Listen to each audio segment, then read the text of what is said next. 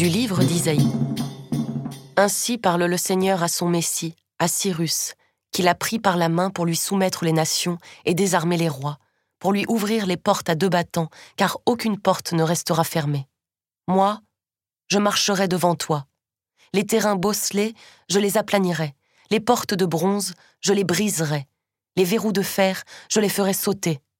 Je te livrerai les trésors des ténèbres, les richesses dissimulées, pour que tu saches que je suis le Seigneur, celui qui t'appelle par ton nom, moi, le Dieu d'Israël.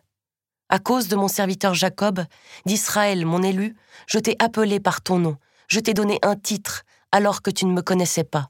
Cieux, distillez d'en haut votre rosée, que des nuages pleuvent la justice, que la terre s'ouvre, produise le salut, et qu'alors germe aussi la justice.